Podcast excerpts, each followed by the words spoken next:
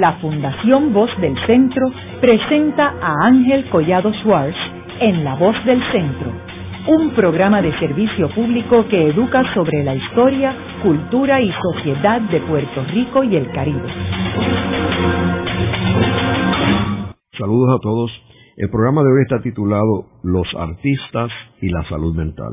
Y hoy tenemos como nuestro invitado al doctor Alfonso Martínez Taboas, quien es profesor de psicología en la Universidad Carlos Albizu.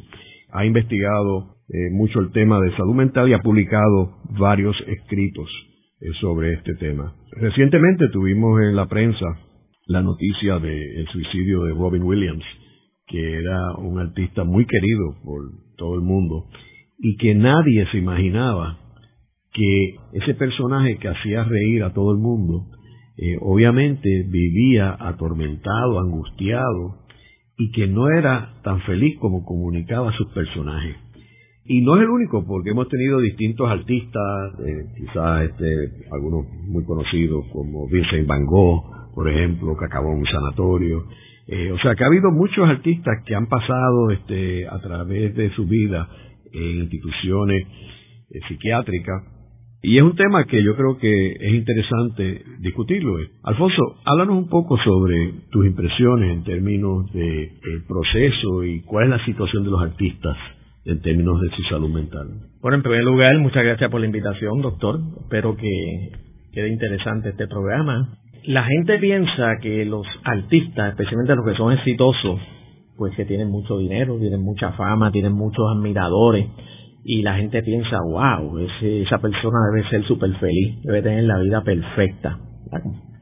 Pues se equivocan. Se equivocan porque ya hay bastante investigación, de hecho hay libros completos, que determinan que los artistas están en alto riesgo precisamente de tener condiciones mentales, especialmente depresiones.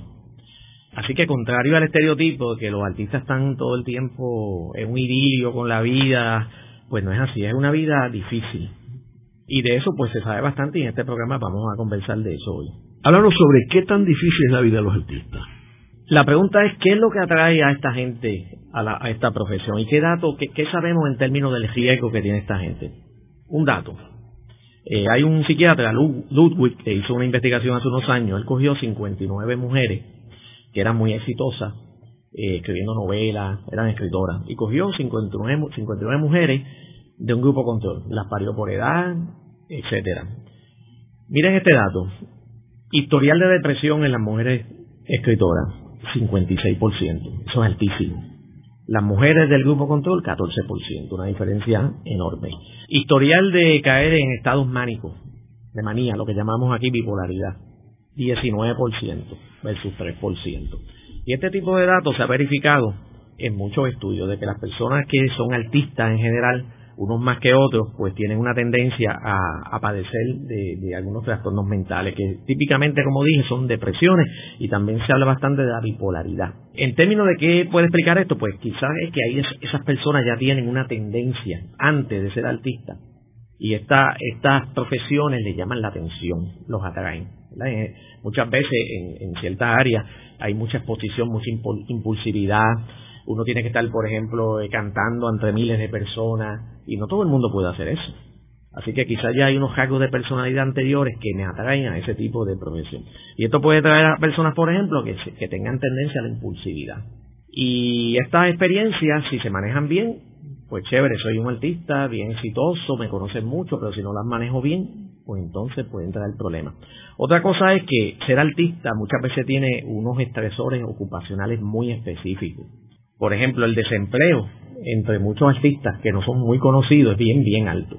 Es bien difícil conseguir a veces empleo en lo que uno ama, lo que uno sabe hacer. Hay muchos artistas que se quedan, llevo meses desempleado. Es una carrera también que es bastante inconsistente. Puede ser que yo en este momento, este año haya sido fabuloso, pero el próximo año quizás no es tan fabuloso. No hay esa consistencia como la hay en otros empleos. Hay un estudio que hizo hace poco un psicólogo, se llama Kogan, con más de 100 artistas y había una oración que decía la vida, en este caso de actores específicamente, la vida de los actores es, y ahí entonces uno lo llenaba el blanco. Interesantemente, el 79% de los artistas dijeron la vida de los actores es difícil, frustrante, caótica, impredecible. Ellos mismos lo están diciendo, el 80%. Así que es una vida bastante difícil. También hay mucho estrés por la demanda de la perfección. Los artistas usualmente quieren mucho, mucha perfección en su actuación. Quieren que todo quede perfecto, que todo el mundo esté contento. Así que hay mucha, mucha, mucha presión de cómo yo debo de hacerlo. En otras profesiones no hay tanto monitoreo ni tanta, tanta perfección. Y también que eh, en algunos ambientes de esto hay muchos excesos. Por ejemplo, los cantantes, los artistas, pues a veces se acuestan a las 6 de la mañana. en muchos escenarios hay mucho alcohol. Eh, acostar metal de droga, a veces hay promiscuidad. Hay muchas, muchas, muchas tentaciones que no se dan en otros escenarios. Y si ya yo soy una persona que he tenido dificultad con mi salud mental y soy impulsivo, pues me estás poniendo precisamente en un escenario donde puede haber unas tentaciones y puedo empezar a caer en alcoholismo, en depresiones o en exceso que me van a llevar más tarde a problemas de salud mental. Ahora, Alfonso, fíjate que eh, aquí mencionas esto del alcoholismo, que es algo eh, bien interesante porque lo vemos constantemente en la prensa de todos estos artistas que tienen que ir a un, que llaman rehab, están meses, este, la última fue Zeta Jones, por ejemplo, que entonces se divorció o estaba separada de Michael Douglas. O sea que en realidad esto es bastante común. Eh, los artistas, yo creo que son excepciones. Las personas, este, artistas como, por ejemplo, Paul Newman, que tuvo toda su vida casado con la misma esposa que el artista. Sí. Carlton Heston, me parece que también tuvo muchos, muchos años con su esposa. También, pero son excepciones. Son excepciones. Eh, la mayoría tienen una cantidad de matrimonio, tienen un periodo de rehab, o si no, es interesante también que otros se meten en la religión, como Richard Gere, eh, como el mismo Tom Cruise en un momento con Scientology. Obviamente ellos están buscando algo, o sea, ellos necesitan un bastón, ellos necesitan algo para poder sobrevivir. Otros tienen como doble vida, y lo tenemos en Puerto Rico muchas, algunas personas, que tú lo ves que, que tienen una relación, en ocasiones estable, pero con una persona del mismo sexo. Y entonces nadie los ve y todo el mundo es escondido y nadie sabe, otra gente se lo imagina. O sea que yo creo que es una vida bastante atormentada, ¿verdad? Y yo creo que esto que tú levantas de la cuestión de la perfección, porque tú vas a un escenario, particularmente en el teatro o en todo lo que sea performing arts, porque ahí, contrario al cine, que tú sabes que en el cine tú puedes editar, y este, como este programa que podemos cometer errores y editarlo, pero en términos de el teatro, no, pues tú estás ahí parado al frente del escenario y tienes todo el público y todo tiene que ser perfección, te tienes que recordar de todas las líneas un error te puede dañar toda la obra. Así mismo es. O sea que ellos tienen una presión superior a la de todo el mundo. Esa es la conclusión de los que han examinado esta literatura. En términos de uso de sustancias, pueden haber varias explicaciones. Número uno, que ya yo tenía esas tendencias antes, por la impulsividad que, que tenía, entonces me estás poniendo un escenario donde me está facilitando que yo siga utilizando esa sustancia. Otra cosa puede ser que el alcohol y las drogas pueden ser una manera como un bastón de manejar el estrés. Se sabe que mucha gente usa el alcohol y las drogas cuando están bien estresados, porque sienten un alivio momentáneo. Pero después tengo el mismo problema, que no lo he solucionado, más tengo otro, que ahora estoy usando mucho el alcohol. Así que eh, eh, el alcohol y las drogas en esos escenarios pueden traer un alivio, pero las consecuencias pueden ser nefastas. Entonces, precisamente, el suicidio, que vamos a hablar quizás un poquito de eso eh, en los artistas, la combinación perfecta para una persona intentar con su vida es tener una depresión y el alcohol. Las dos cosas. Una sola, sí, aumenta el riesgo, pero cuando tú la tienes las dos, ahí es terrible. Y entonces en muchos artistas, precisamente, como en el caso que estábamos hablando de Williams, de Robin Williams, que tenía un problema bien, bien severo de alcohol de mucho tiempo, estaba bien deprimido, había tenido varios episodios de depresión, estaba frustrado con unas cosas y ahí tú tienes el escenario perfecto de esta persona que supuestamente era cómico 100% del tiempo, pues no era tan cómico. En su vida tenía unos demonios internos que no supo manejar. Y lo triste es que en el caso de Robin Williams nadie se imaginaba que tenía esos problemas, porque en otros casos, pues ya tú sabes que han estado en rehab y que han tenido problemas psicológicos, pero eso era como un secreto bien guardado. Lo sabía la familia y las personas que estaban, no era muy, público, no, la gente no conocía. Él había hablado con el Times, él hizo una entrevista, creo que hace cinco años, y él hizo una confesión completa de los años que él estuvo luchando con el alcohol, que llevaba, qué sé yo, ni cuántos años, 17 años sin beber, que él había tenido episodios de depresión, pero no, era muy conocido. Casi siempre la gente asociaba con él con esta cara feliz de cómico, y no lo asociaba con, con ese tormento que él tenía. Tú mencionas el alcohol, que también es interesante de que el alcohol levanta unos elementos de violencia de la persona y vemos este artistas que entonces se convierten en violentos como Bruce Willis por ejemplo que ha tenido incidencia que ha sido arrestado por haber agredido a personas o este otro personaje eh, Kiefer Sutherland sí. también este que, que fuera artista de la serie 24 horas este y que lo cogieron cayéndole encima a alguien este, y que estaba bebido también. O sea que en ocasiones el problema no es solamente una agresión contra él mismo sino contra sí, la persona. contra su ambiente. Sí porque cuando la persona consume alcohol especialmente bastante se desinhibe entonces si me desinhibo los controles internos que tengo se van al piso y si tú me provocas por lo que sea, pues ahí te salgo con lo que sea, te meto un puño o te hablo malo, no me importa el escenario, no me importa si hay periodistas al lado.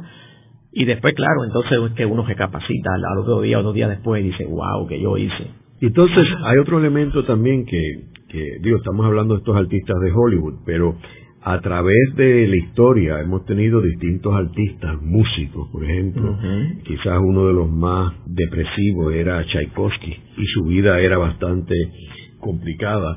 Y también los otros eran unos más estables que otros, pero todos los músicos tenían un elemento de inestabilidad emocional. También este, los escritores. lo vemos también los escritores. El caso, por ejemplo, de Ernest Hemingway, que se suicida. Sí, que lo eh, tengo aquí. Mira qué interesante. Hemingway, La vida perfecta. Premio Pulitzer en el 53, premio Nobel en el 54, o sea, tenía el combo perfecto, un hombre tan eminente eh, en su área, pues cogió una escopeta una noche en su casa, por la mañana fue, se la puso en la frente, pa, y se suicidó. Eh, ahora vamos a ver el historial de este hombre, historial familiar. Siete miembros de la familia de Hemingway se han suicidado. Siete. Y su nieta recientemente, hace unos años, eh, Malgus, de 42 años, se suicidó con fenobarbital. Eso salió en las noticias. Ese es el octavo entonces. Historial de alcoholismo y depresiones en abuelos, padres, etcétera. Este señor había tenido episodios previos de depresión bien severa. De hecho, fue uno de los primeros casos que se le administró ECT. ECT es terapia electroconvulsiva. Hace muchos años. ¿Y qué es eso? La terapia electroconvulsiva es una terapia que se usa mayormente con personas depresivas que no responden a las terapias usuales. Se le pone a la persona en la frente unos electrodos y se aprieta un botoncito y ese botoncito va a enviar por ahí una carga eléctrica excesiva y la persona tiene una convulsión, como si fuera una, convulsión de epilepsia. Cae inconsciente y a los minutos se levanta y supuestamente eso logra como una reorganización de los neurotransmisores y la persona empieza a sentirse bien después de ese choque eléctrico. Eso es lo que se llama terapia electroconvulsiva. Pues Hemingway desde hace, fue de los primeros que, recibió esas terapias. Este señor también tenía un problema bien serio de alcohol y de uso de sustancias. Era hombre, la mayoría de la gente que se suicida son hombres. Y estaba en una nueva recaída de alcohol y de depresión. O sea, este señor tenía todo el escenario, historial familiar, genético, depresiones, alcoholismo, para que intentara suicidarse y lo logró exitosamente. Eh, así que esos son los casos, esos son los perfiles que, aunque tú tengas los premios que sea y, y, sea lo más famoso que sea, si tú tienes ese perfil, estás en riesgo de caer en, en, trastornos mentales y hasta en actos suicidas. ¿Tú dirías que el hecho de tener todos estos reconocimientos agudizan el problema psicológico de la persona? Bueno, no se ha hecho un estudio así de gente que tiene premio y gente que no tiene premio. Usualmente una persona que tiene premio no esperaría que tiene como mucha autodisciplina. Y más este tipo de eh, premios. Sí. O Pulitzer, Nobel. Sí, que es muy difícil obtenerlo. Pero sin embargo, y aquí está otra área que yo quería este, destacar, y es que a veces estas personas, por el perfeccionismo y lo que se exigen, y si uno se ha ganado esos premios porque realmente uno se ha exigido muchísimo, pues entonces uno abandona otras áreas fundamentales de vida. Y eso también lo ha indicado gente que ha examinado cómo los artistas viven, especialmente cuando son exitosos. Pues muchos se quedan, no tengo tiempo para familia. De hecho, hay artistas que a veces se retiran eh, y dicen, este, bueno, me estoy retirando porque tengo a mi familia abandonado, me he divorciado ya cuatro veces, no veo a mis hijos tanto tiempo y ahora lo voy a hacer. Y se sabe por muchas investigaciones que cuando se le pregunta a la gente es feliz y le preguntan, oye, ¿por qué ¿Qué hace que usted sea feliz? La contestación número uno casi siempre es mi familia. Esa es una de las cosas fundamentales.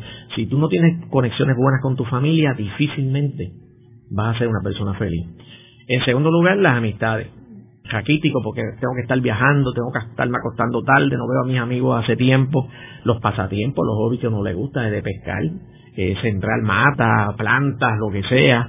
El descanso, muchas veces los artistas no tienen mucho descanso por la presión que tienen y explorar cosas nuevas que a la gente le encanta, cosas que no ha hecho. Pues los artistas muchas veces por las presiones que tienen han abandonado esas tareas y esas tareas pues, precisamente son los que se identifican por la gente que son felices. Dicen, yo tengo eso en mi vida. Así que este estilo, como estábamos diciendo ahorita, que puede ser muy exitoso en, el área profesional, pero en áreas personales, muchas ocasiones no corresponde que la persona es exitosa. Yo diría también que el tener una doble vida sea un elemento que los afecta a ellos.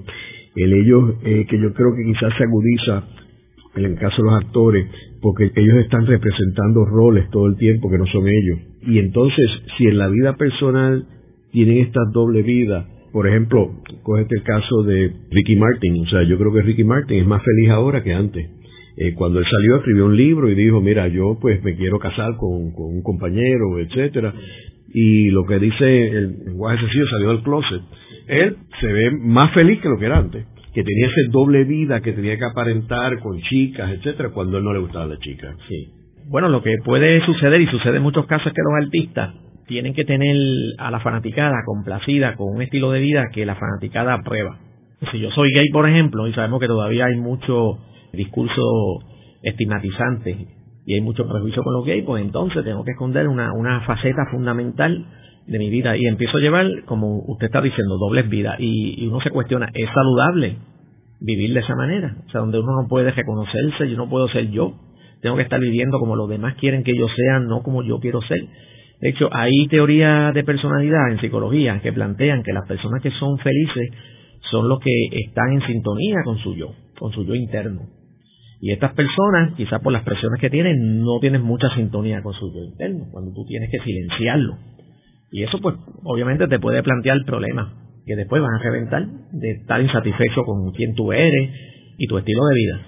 A mí me comentaba una persona en Estados Unidos relacionada con el mundo artístico que cuando Ricky Martin anunció ¿verdad? su nuevo estilo de vida, pues hubo personas que especularon que este era el final de su carrera, este era el final de la Fundación Ricky Martin. Y esta persona dijo que fue todo lo contrario. Su carrera cogió un golpe ascendente y la fundación empezó a recibir más contribuciones, particularmente de la comunidad gay poderosa de los Estados Unidos, que empezó a dar más dinero. O sea, que funcionó todo lo contrario de lo que él quizá esperaba y lo que espera, lo que la gente pronosticaba, todo lo contrario. Quizás lo que pasa ahí es que la gente puede reconocer que a pesar que quizás no estoy de acuerdo con ese estilo de vida, yo sí estoy de acuerdo personalmente, pero hay gente que no, pero por lo menos te reconozco que eres honesto. Y la honestidad es algo que la gente valora muchísimo. Para estar viviendo dobles vidas y, y mentiras, mira, dime, dime realmente la verdad. Y salir del closet un artista tan famoso y prominente como él, obviamente él tuvo que haber reflexionado eso muchísimo, ver los pros y los contras, lo hizo, pues mira, te felicito. Así que es posible que mucha gente se haya aliado más a él que antes por eso, porque reconoce que es una persona valiente. Haremos una breve pausa, pero antes los invitamos a adquirir el libro Voces de la Cultura, con 25 entrevistas transmitidas en La Voz del Centro. Procúrelo en su librería favorita o en nuestro portal.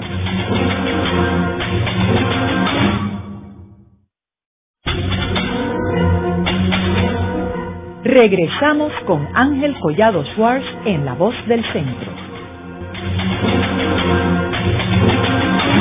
Continuamos con el programa de hoy titulado Los artistas y la salud mental. Hoy con nuestro invitado el doctor Alfonso Martínez Taboas, quien es profesor de psicología de la Universidad Carlos Albizu. En el segmento anterior estuvimos hablando cómo los artistas tienen unas presiones extraordinarias por su profesión y cómo esta presión desemboca en una depresión en algunos casos, en muchos casos, en otras en suicidio, como hablamos en el caso de Robin Williams y otros artistas, eh, Ernest Hemingway.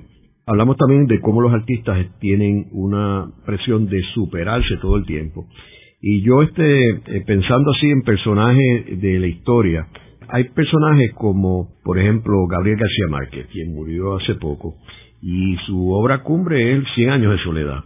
Entonces, la próxima que le escribía, todo el mundo estaba esperando que fuera superior a, a Cien años de soledad.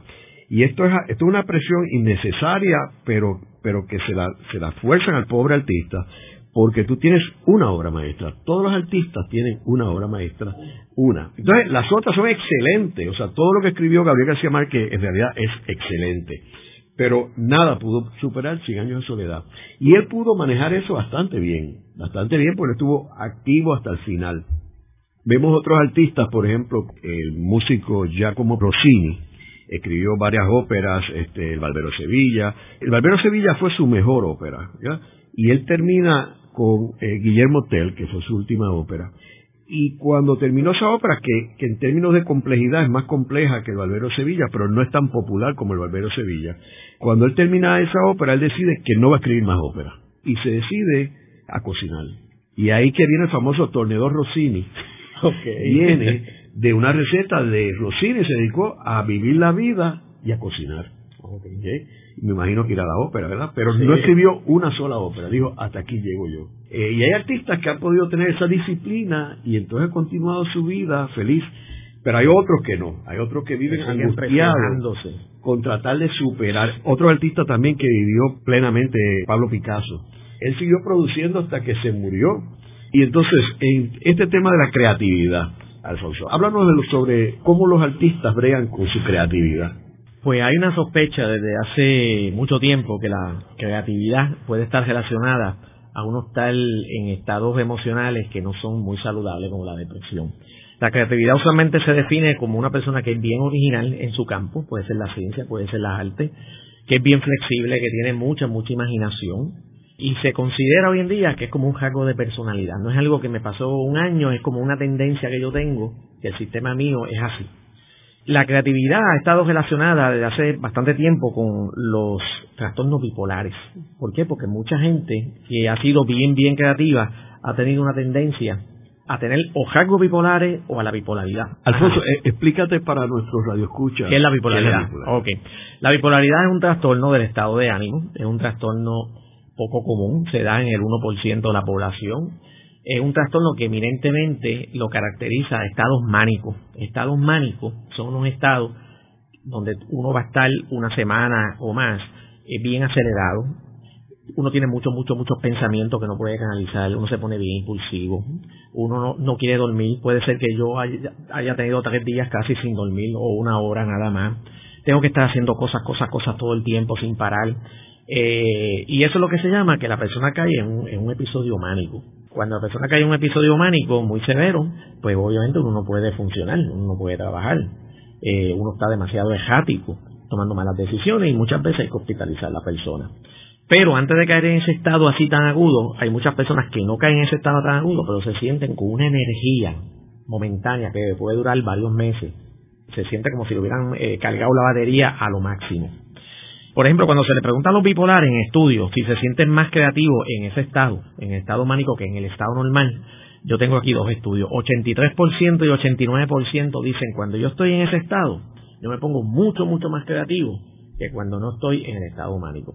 Y eso explica algo. Y es que cuando los pacientes llegan a terapia en estados mánicos que están bien, este, bien acelerados, bien pompeados, como dicen los jóvenes, no quieren tomarse los medicamentos, como el litio. ¿Por qué? Porque ellos saben por experiencia que si se toman el medicamento, esa energía que tienen esta, que, la están utilizando quizás en cosas que les gustan, les va a bajar. Y lo dicen en terapia, doctor, pero es que si yo me tomo el medicamento, este voy a estar como apagado, como el que yo soy, y yo, y yo aquí me siento mejor. Así que hay cierta resistencia a tomarse el medicamento en ocasiones. Así que cuando estos estados de aceleración son leves, pues hay mucha gente como que empieza a escribir más, empieza a ser más productivo, eh, y eso es lo que quieren básicamente este, hacer, ¿verdad?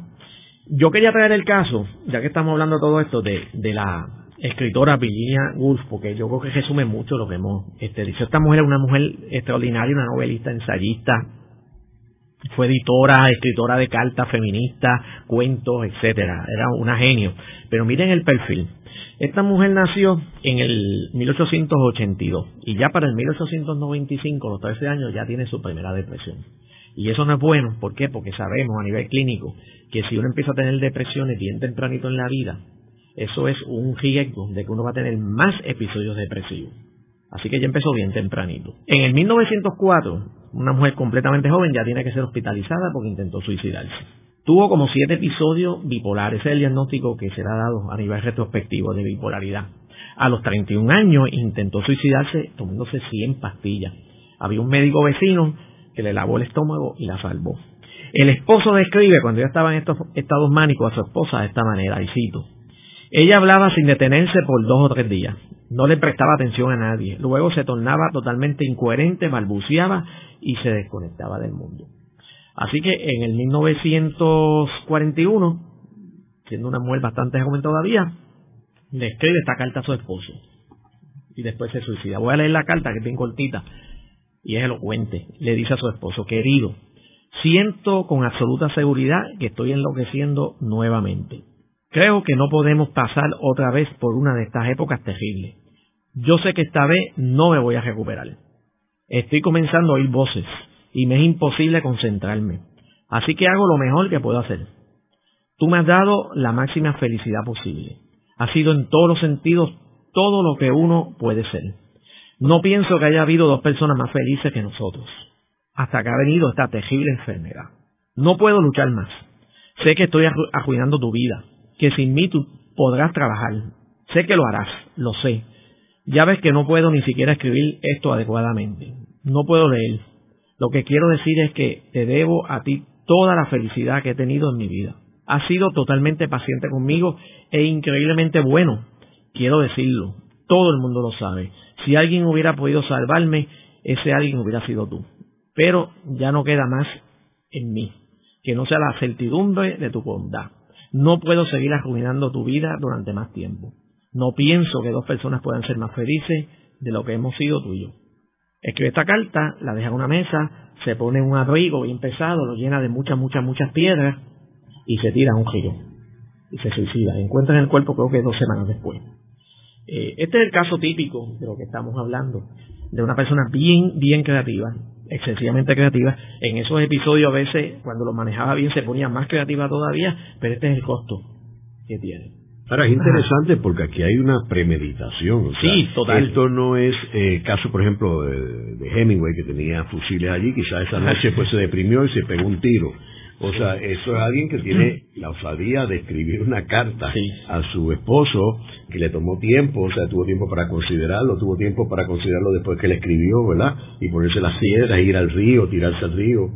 O sea, que, que obviamente la depresión, ya, ya yo creo que ella había cruzado esa raya, ¿verdad? Sí, yo creo que ella, ella había tenido ya unos episodios muy severos y muy prolongados de, de, de depresión y bipolaridad. Estaba cayendo en otro, ella ya conocía sus síntomas. Estaba ya muy cansada, muy agotada ella sabía el costo que tenía eso para su esposo y para ella y decía, mira, otro más no, no quiero. Y estaba, pues, ella aparentemente no tenía el apoyo suficiente de otras personas y, decidió entonces suicidarse. Yo recuerdo hace unos años, yo estuve en el sanatorio donde estuvo Vincent Van Gogh, en el sur de Francia. ¿Se suicidó también? Sí, se pegó un tiro en el pecho. Y entonces, y se había cortado una oreja. Se cortó una oreja y se la entregó a una prostituta. Sí. Y entonces uno visita el sanatorio que lo tienen como un museo, ¿verdad? El cuarto que lo usaba, había fotos de él allí, el área. Es interesante porque tiene unos jardines que son unos jardines que, que son una, una piezas de arte que él pintó porque se sentaba allí a pintar piezas que valen millones de dólares, ¿verdad? Hoy en día. Y él murió este, en una pobreza, o sea, él no... Solamente vendió un cuadro en su vida. Exacto. Así que es interesante uno, uno ver este, donde estaba un genio como él. En el caso de él no fue reconocido, o sea, él no tenía la presión de la fama. Su hermano, Teo, era el que lo sostenía correctamente. Porque él no vendía nada, era una persona bien, bien pobre. Y entonces tenía todos estos episodios mánicos que eran bien prolongados y muy, muy severos. Él se desorganizaba en esos episodios y él pues ya estaba cansado también, murió relativamente joven, a los treinta y pico de años. Y estaba bien cansado, el, el, hermano Teo, que era el que lo sostenía, empezó a caer enfermo, de hecho muere seis meses después que Van Gogh. Y entonces al darse cuenta, wow, mi hermano no me va a sostener, yo estoy bien, no vendo nada, pues ahí entonces que él toma la decisión de, de, pegarse el tiro. Vemos otro artista que fue muy conocido su suicidio, que fue Marilyn Monroe, que también ella es una persona joven, hermosa, con una amistad eh, bastante estrecha con el presidente Kennedy. y Cosa de Di Mayo, el, el, pelotero famoso de las grandes ligas. Y del escritor eh, Miller. También, o sea, que ella lo tenía todo, belleza, fama, dinero, maridos, este, acceso al poder y sin embargo se suicidó. Una mujer atormentada completamente. En una de mis clases en la Universidad Carlos Albizu, y es de trastorno de personalidad, mis estudiantes tienen que presentar el perfil de, de, ella. Y presentar el perfil desde que ella era niña, fue una niña huérfana, hubo aparentemente abuso sexual, abuso físico en su historial, bien severo, y era una mujer pues atormentada desde bien jovencita. El diagnóstico que se le da por los expertos es el que se llama trastorno de personalidad limítrofe o fronterizo, que son personas que no están psicóticas, pero son personas que mental y emocionalmente no manejan las emociones para nada, son eh, bien lábiles, bien inestables, le dan mucho coraje, son bien impulsivos, se sienten bien, bien vacíos, a pesar de que pueden tener riqueza y muchos admiradores. Y es como un, un trastorno, de todos los trastornos de personalidad, que son 10, es donde más suicidio hay y ella tiene muchas características de ser de, haber tenido ese trastorno. Alfonso, estos grupos musicales que son tan famosos por algunas razones, no se ve ese suicidio, o sea, vemos lo de, Nirvana, Kurt Cobain, que se suicidó a una, edad temprana, en, el tope de su fama, este, con un niño chiquito, pero son excepciones porque muchos entran en el alcohol, en la droga, ¿verdad? Pero sobreviven, o sea, eh, todos los demás, y lo ves aquí, por alguna razón sobreviven, este, hasta personas de mismo Puerto Rico, personas como el mismo Felipe Rodríguez, que consumía alcohol, etcétera, pero que ninguno se suicidó. ¿Por qué tú crees que sucede eso? En Puerto Rico, por ejemplo, yo no recuerdo de ningún artista actor prominente que se haya suicidado. No sé si estoy correcto, no me viene ninguno a la mente. Y quizás es que aquí hay unos factores protectores. En los latinos existe mucho lo que se llama el familismo. El familismo que la gente está bien pendiente de ti.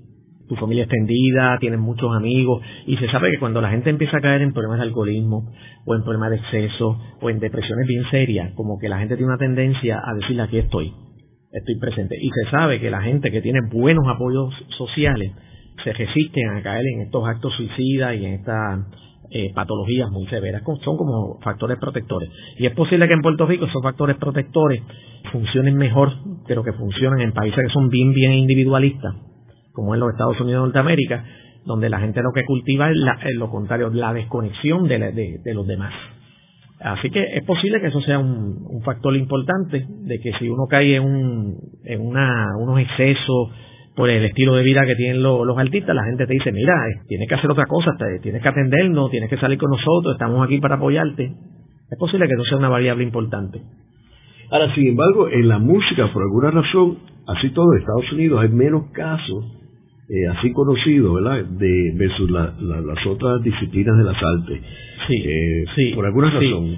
Los escritores específicamente están muy, muy vulnerables. Fíjate, los casos que hemos dado hasta ahora, eh, son básicamente escritores, poetas. De hecho, con los poetas hay una cita que yo saqué de Platón que dice, si un hombre llega a la puerta de la poesía sin haber sido tocado por la locura de las musas, creyendo que la técnica solamente lo hará en un gran poeta, él nunca llegará a la perfección, sino que serán eclipsados por las ejecuciones inspiradas por la locura.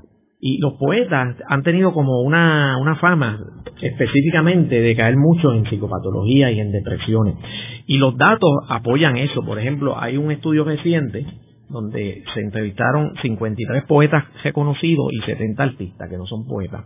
Si utilizamos los criterios de una depresión mayor, el 77% de los poetas dijo y admitió que había tenido episodios de depresión, contra el 50% de los artistas, que es alto pero 77 contra 50 es mucho más alto. Episodio de manía, 13% versus 9. E intento suicida, 20% los poetas versus 6%. Las poetas pues tienen una tendencia de entrar en estos estados y se ha traído que quizás es que la poesía hace que tú entres en una introspección bien, bien profunda de tu vida. Y esas introspecciones, especialmente si tú, tienes una, una vida medio tormentosa y frustrante, te puede abrir las puertas para entonces estar repasando eh, emociones viejas, cosas viejas, y como la poesía implica tanta emoción, porque los poetas se conectan con lo que están produciendo, pues entonces se pueden abrir las puertas de, empezar a recordar cosas que tú querías olvidar, o tristeza, te enganchas en eso, no te desconectas y terminas entonces deprimida. Yo, yo tengo una amiga que la llamé esta semana, que es psicóloga, y ella escribe poesía y le consulté, oye, cuando tú escribes eh, poesía, ¿tú te sientes triste en ese momento o algo así? Y me dice, no tanto, pero cuando empiezo, me empiezo a deprimir.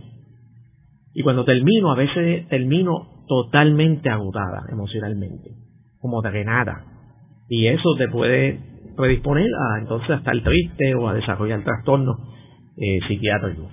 Tiene lógica pensar que el poeta pasa por esta angustia más que un escritor novelista, por ejemplo. O escribir ficción. Porque es otra dinámica distinta. Es una dinámica eh, diferente. Porque la ficción es, eh, hasta cierto punto, tú estás escribiendo lo que se te ocurre. Y puede ser tan fantasioso como tú quieras. Pero en el caso de, de la poesía hay otra cuestión, hay una cuestión de la métrica también, o sea, que no existe en, en la novela. Sí. Y quizás los poetas, en su producción, están desplazando y están proyectando parte de sus vivencias y su vida, de sus miserias, de sus frustraciones. Si yo escribo eh, ficción, por ejemplo, pues mi fantasía no, tiene que tener conexiones con, lo que he sido yo. En la poesía, pues quizás como es más íntimo, es más introspectivo, y como muchas veces en la poesía se canalizan eh, temáticas tristes de frustración, pues se abre la puerta, como dijo ahorita, y entonces después se le hace difícil cerrar la puerta otra vez. ¿Qué solución tú crees que tiene esto? O sea, para los artistas poder bregar. ¿Hay alguna solución? Estábamos hablando ahorita de tener una vida más balanceada.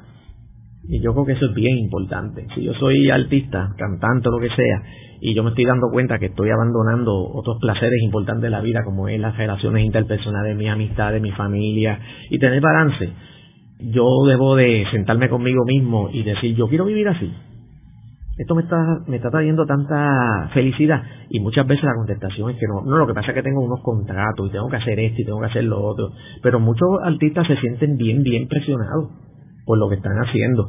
Así que yo pienso que el balance es bien importante y uno decir, yo, yo estoy viviendo una vida balanceada, me sospecho que muchas veces la contestación es que no, pues ¿qué puedo hacer para balancearla? Porque no todo es el dinero y la fama, como estábamos diciendo. Otra cosa, si yo entiendo que he caído en el uso de sustancias y que no lo estoy manejando bien, pues tengo que buscar ayuda. Así que eso es eh, un paso importante, reconocer yo tengo un problema y tengo que buscar ayuda profesional. Y con ayuda, pues la gente puede salir y puede manejar mejor estas cosas. Luego de una breve pausa, regresamos con Ángel Collado Schwartz en La Voz del Centro.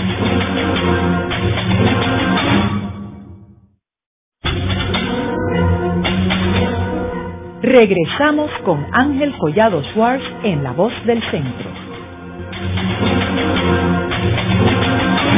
Continuamos con el programa de hoy titulado Los artistas y la salud mental.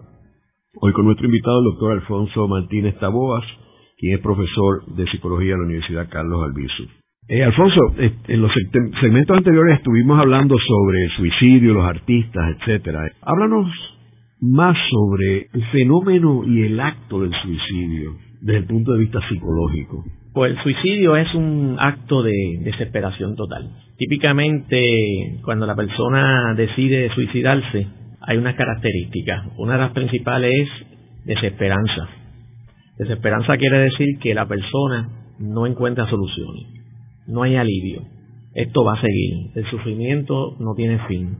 Y la persona se convence de que eso es así. Entonces, como su vida es tan miserable en ese, en ese momento en particular y piensa que no va a haber alivio, pues entonces piensa y decide, bueno, ¿para qué voy a seguir viviendo si lo que viene es más y más y más miseria?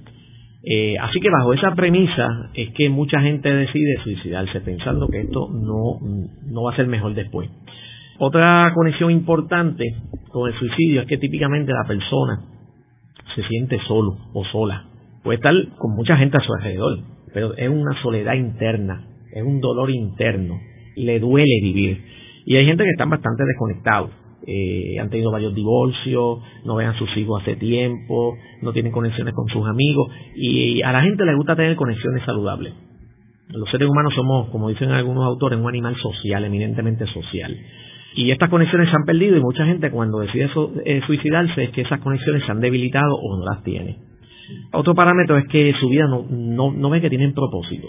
Mucha gente dice, ah, mi vida tiene esto y estos propósitos, este, yo quiero hacer esto con mi vida y la persona muchas veces piensa, ¿por qué, yo vivo? Yo no sé por qué yo vivo, ya, o, ya lo que ya yo hice, lo hice, no ve metas futuras y lo que ve, pues, más depresión, etcétera, dice, así que no, no, no quiero seguir.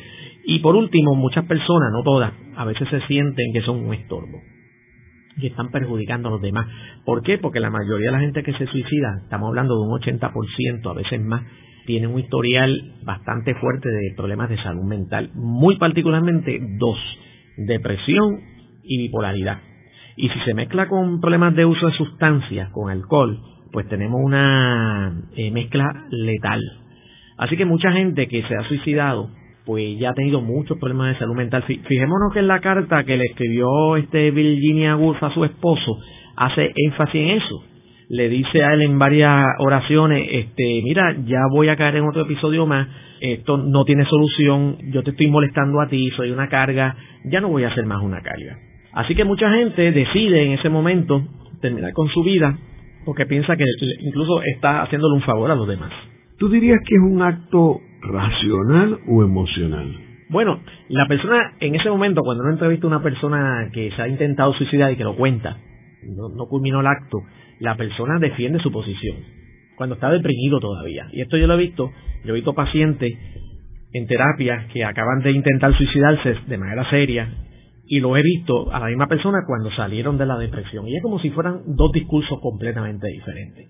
Cuando están deprimidos, defienden, no, esto no tiene solución, ya yo estoy toda la vida, y defienden racionalmente, si se puede decir así, el que su decisión es la que debe ser. Pero cuando salen de la depresión, entonces ya ese no es el discurso. Entonces ahora cambian y dice, qué disparate yo hubiera hecho. Yo en ese momento no estaba pensando claro. Entonces ahí viene como una faceta diferente, más balanceada, donde la depresión ya no está envuelta y la persona se da cuenta que en el estado depresivo uno no toma buenas decisiones. Cuando uno está deprimido, uno lo ve todo oscuro. No ve la claridad en ningún, en ningún lado.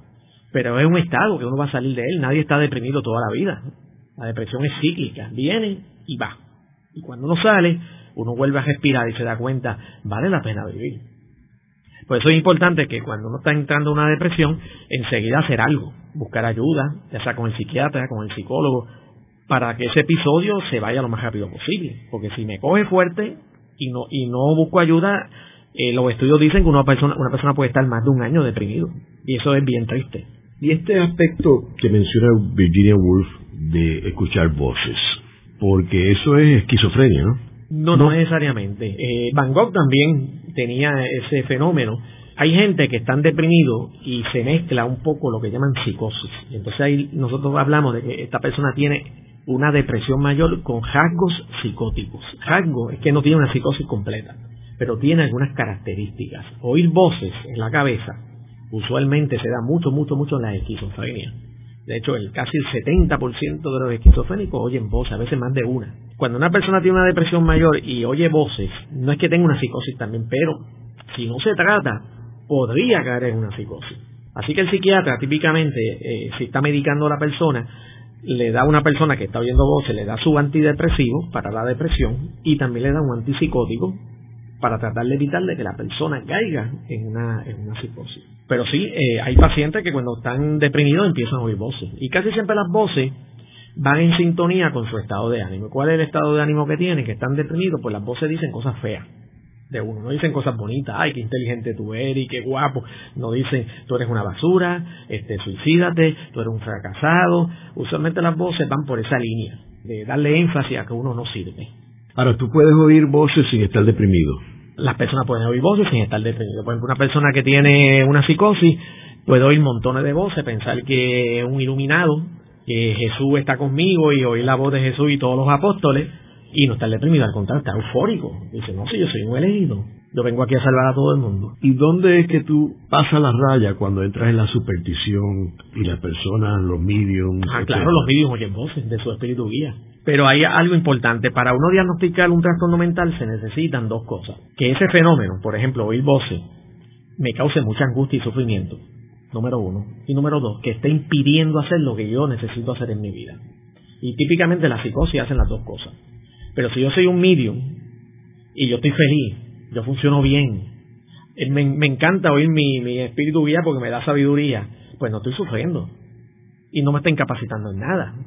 Por lo tanto, oír voces dentro de un contexto religioso, si no causa sufrimiento ni me causa disfuncionalidad, no es una psicopatología. Es simplemente un fenómeno raro, quizá típico, pero no tiene que venir el psicólogo y el psiquiatra a decir vamos a darte terapia, ¿no? Chévere, gózatelo. Ahora, puede ser real o irreal. ¿En qué sentido? En el sentido de que tú puedes oír voces, eh, los mediums, estoy hablando. O sea, ¿podría ser real que está oyendo las voces o es irreal? Bueno, irreal sería como que se está haciendo, algo así, lo está fingiendo. Sí. Bueno, yo creo que la mayoría de los mediums son honestos y están oyendo eso, aunque claro, si son fraudulentos y lo que quieren es sacar dinero y sacarle provecho a la miseria humana, pues sí, pueden decir que están oyendo 20 voces y 20 espíritus guías sabios y no están escuchando nada, lo que quieren es tener el bolsillo lleno de dinero. Pero yo creo que hay, hay medium que son completamente honestos y, y caen en trance. Yo, he ido a muchas sesiones espiritistas en Puerto Rico y yo he visto lo que yo entiendo que son este, mediunidades genuinas y experimentan. Y esto de caer en trance es un fenómeno universal. No importa la religión. Si uno va a la África, a la India, a Turquía, Estados Unidos, Puerto Rico, la gente en estados religiosos y en estados este, alterados de conciencia cae en estos estados de trance bien profundos aparentemente los, seres humanos tenemos este equipo biológico que nos permite hacer eso. De hecho, yo leyendo una biografía hace poco de Carl Jung, él participaba en varias sesiones espiritistas. Sí, a él le encantaba eso. Él era una persona que le gustaba mucho la parapsicología, investigó muchos medium, él dice que vio fantasmas en una casa encantada. Este, es una persona que le gustaban mucho esos temas. Y aquí actualmente, ¿qué relación hay entre la psicología, psiquiatría y toda esta cuestión de los espiritismos? Bueno, que había una psicóloga, Joan Cos, hizo un estudio que duró varios años, me parece, donde él quería que los psicólogos y los psiquiatras colaboraran con lo que llaman el psiquiatra puertorriqueño. El psiquiatra puertorriqueño es el, espiritista, el medium espiritista, que conoce a la gente del pueblo y, claro, utilizando su sabiduría espiritual, pues entonces le da consejo a la gente de qué es lo que tiene que hacer la Divórciate, no te divorcias, cómprate el negocio. Entonces los espíritus son los, como tienen mucha sabiduría, lo que me da un, el consejo. Y ese, eso es lo que se llama como el, el psiquiatra del pueblo. Y entonces ella lo que hizo fue estos estudios que la gente tenía que ir al espiritista y al psiquiatra o al psicólogo para recibir esas dos versiones esa sabiduría y tratar de compaginarla. Porque ella veía que no era incompatible, de cierta manera. Y eso, ese proyecto se investigó y se sacaron publicaciones de, ese proyecto. Pero eso no se hace mucho. Usualmente yo veo que incluso hay como, como cierto escepticismo o antagonismo de ver al, al medium como una persona supersticiosa que está engañando a la gente, que no ayuda de verdad. Pero sin embargo, cuando uno va a la gente que asiste a las sesiones espiritistas, muchos dicen que, que reciben ayuda. Luego de la pausa, continuamos con Ángel Collado Schwartz en La Voz del Centro.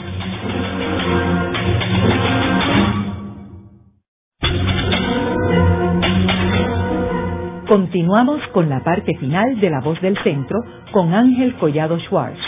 Pueden enviarnos sus comentarios a través de nuestro portal www.vozdelcentro.org. Continuamos con el programa de hoy titulado Los artistas y la salud mental. Hoy con nuestro invitado el doctor Alfonso Martínez Taboas, quien es profesor de psicología en la Universidad Carlos Albizu. Alfonso, me gustaría volver otra vez al tema inicial del programa, en el primer segmento, sobre los artistas. ¿Y por qué una persona que lo tiene todo, fama, dinero, entra en esta depresión que lo puede llevar o que puede culminar en un suicidio. O sea, no todos los artistas obviamente entran en esta depresión y, algunos buscan otra forma, como hemos hablado, la religión, el alcohol, la droga, pero hay otros que nada de eso lo llena y entonces llegan al último paso que es el suicidio. ¿Por qué? Pero algo importante es que, eh, obviamente, la mayoría de los artistas no se suiciden, que es bueno, ¿verdad? Ya dijimos que los poetas quizás son los que están más, más propensos a eso. Pero entonces la cuestión es, ¿qué es lo que pasa que esta gente que son tan admirados caen en, en esas ideas? Bueno, una cosa importante es que mucha gente, artistas, se han intentado suicidar y no se suiciden. Muchas veces eso se calla. Eso sale en la, cuando se escribe la biografía años después, que los familiares lo callan, porque eso es algo bien vergonzoso. A veces los artistas cuando caen en esas crisis desaparecen de momento. Ay, hace tiempo no hace una película o no, no vemos a este cantante y es que están en esas crisis y están recibiendo ayuda, a veces mm, es muy particular. Claro, como la vida de los artistas y de ciertos artistas es bien, bien pública. Hay fotógrafos por todos lados siguiendo a uno, etcétera. Pues hoy en día, pues este, cualquier persona que entre a un centro para recibir ayuda, para hacer el detox de una droga o lo que sea, enseguida sale en primera plana. Y sabemos que hay muchos artistas hoy en día que en cuanto caen en un episodio, buscan ayuda, sale fulano de tal, eh, está recibiendo ayuda y eso lo ponen en el spot y eso debe ser bien incómodo porque tú no tienes privacidad y tienes que explicarle a tu fanaticada eh, cómo es posible que tú estés padeciendo de depresión o de alcoholismo. Pero esto es importante porque mucha gente no se suicida, pero ha intentado suicidarse tres y cuatro veces. Entonces la pregunta que uno puede hacer, ¿qué puede hacer esta gente para buscar ayuda? Pues yo, si yo fuera artista, identificaría, como dijimos ahorita, que estoy en un medio bien estresante, que se me pide mucho, la perfección me está comiendo, y yo entiendo que yo tengo que buscar un reposo de hecho, los psicólogos, nosotros hablamos del autocuido, especialmente los psicólogos que se dedican mucho a la clínica, que estamos viendo a veces 10 pacientes todos los días, 10 pacientes todos los días, y los pacientes nos cuentan cosas muy tristes. Y si yo todos los días, todos los días estoy oyendo lo mismo y lo mismo y lo mismo, en cierta medida yo me puedo como psicólogo contaminar y perjudicar. Por eso entonces autocuido quiere decir que yo tengo que cuidarme, para mí tengo que comer bien, tengo que reposar, tengo que descansar, quizás tengo que coger más días de vacaciones de los que otras personas cogen para desconectarme, viajar, etcétera. Hay gente que hace yoga, y yo creo que los artistas, por su estilo de vida de tanto y tanto estrés, se están exponiendo mucho a esos estilos de vida. Eventualmente no van a ser muy sanos, como eh, acostarme tarde, mucha bebida, mucha fiesta, mucha inestabilidad en la familia. Así que si yo fuera artista, eh, yo tengo que reconocer eso. Tengo que leer las banderas internas que están saliendo de que hello, no me estoy sintiendo bien, y entonces modificar mi estilo de vida, desconectarme, cancelar algunos conciertos si los tengo que, que, cancelar, o si tenía un libro, pues mira, lo voy a publicar en seis meses y disfrutar de la vida, porque hay muchas cosas buenas.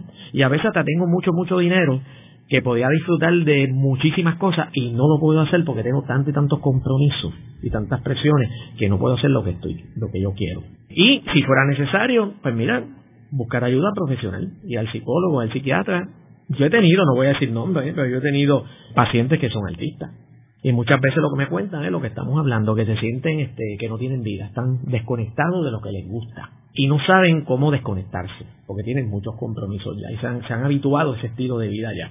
En el caso de José José, el cantante, yo empecé a leer la biografía de él, no la terminé, pues él cuenta precisamente eh, cómo él cuando cogió fama, eh, siendo bien jovencito, porque él empezó como a los 18, 19 años, cómo lo seduce todo este ambiente de contratos, contratos, contratos, contratos, alcohol, alcohol. Entonces el papá de él había sido alcohólico, que ya quizás había una parte genética, y entonces este muchacho joven, viendo la fama en su, en su cara y disfrutándola, se, se, ¿y qué pasó? Pues mira, José José, por ejemplo, ha tenido un sinnúmero de hospitalizaciones, ha tenido un problema terrible con el alcohol, ha pasado por depresiones también, y tenemos una persona que, que es tan admirado y que ha tenido tantas premiaciones y tantos discos, sin embargo, una persona que no ha estado contento con él mismo y ha tenido unos divorcios también sumamente traumáticos y dolorosos. Alfonso, y la cuestión de la tecnología, mm. porque vemos que el ciberespacio ha cambiado el panorama completamente.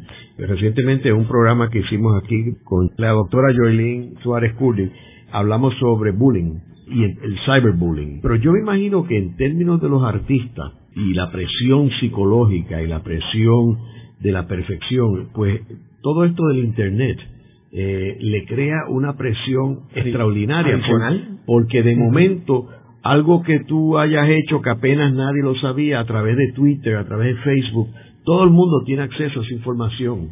Y, y entonces, mientras más famoso eres, este, pues puedes tener, tú sabes, 100 mil twitters, 200 mil, o sea, números espectaculares, y se entera todas las personas en, todas partes del mundo. O sea, que yo creo que esto de la tecnología, en términos de presión a las personas, lo agudiza. Es una presión adicional, claro. Y entonces hay, algo bien interesante, y es que los seres humanos tenemos una tendencia como a fijarnos mucho más en lo malo y en las imperfecciones que en lo bueno.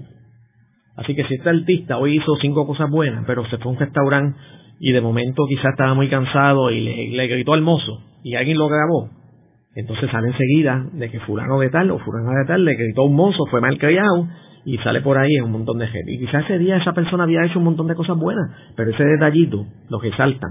Porque los seres humanos tenemos esa tendencia, resaltamos cualquier imperfección. Y como esta gente está en el spot todo el tiempo, la gente persiguiendo, los periodistas, la gente te reconoce, pues entonces la gente te tiene en la mirilla. Y cualquier cosa que tú hagas, y nadie es perfecto, ni lo puede ser, ni es bueno ser perfecto tampoco, la imperfección es buena, pues entonces eh, tiene un monitoreo tan excesivo de su vida que entonces cuando pasan cosas así, pues tiene que estar lidiando con todos estos comentarios en la redes y, y debe ser algo bien terrible vivir así. Yo personalmente no quisiera una vida así. Por último, yo creo que un detalle que las personas que se suicidan, todos estos artistas, eh, obviamente dentro del acto racional o irracional de suicidio, no les pasa por su mente las consecuencias de ese suicidio. Porque la persona que se está suicidando pues se libera de su problemática. Pero simultáneamente le causa una consecuencia terrible a la familia, a los hijos, porque lo ven como un rechazo, lo ven como un fracaso de no haberlo podido ayudar, y entonces lo puede dejar marcado para el resto de su vida. Sí, Y, y, yo creo que si en realidad, si estas personas vieran una película del entierro de ellos, lo considerarían dos Sí, definitivamente. Muchas personas que se suicidan piensan, yo me voy a suicidar y voy a liberar a mi, a mi, a mi familia. Eso no es cierto. Las culpas que se crean, porque quizás yo pude haber hecho más de lo, de lo que eh, pude haber hecho, esas cosas se quedan por, bueno, quizás por el resto de la vida y hacen un daño terrible. De hecho, mucha gente que va a terapia comenta cuando hay un familiar se suicidó, las cargas terribles que todavía tiene con eso. Así que contrario a lo que la persona pensó, que ahora van a estar mucho mejor, como le decía en la carta Virginia Woolf a su esposa, ahora tú vas a estar mucho mejor, pues eso no es eso es un mejor caso, definitivamente. El programa de hoy hemos discutido los artistas y la salud mental. Vemos cómo los artistas tienen unas presiones extraordinarias eh, por la fama, por eh, la, presión hacia la perfección, por lo que espera su fanaticada, y en muchos casos los lleva a extremo de suicidio, y en otros sencillamente no pueden balancear en sus vidas y tener una buena salud mental por lo que hemos hablado aquí en el programa, en parte porque los elementos que hacen feliz a una persona no los tienen atendido. Y ante la ausencia de atender esos elementos de la felicidad, es lo que los lleva a perder su salud mental. Eh, muchas gracias, Alfonso. Como no, gracias por la invitación, doctor. Esta ha sido una producción como servicio público de la Fundación Voz del Centro. Los invitamos a sintonizarnos la próxima semana a la misma hora. Y recuerden que pueden adquirir el libro Voces de la Cultura en su librería favorita o en nuestro portal.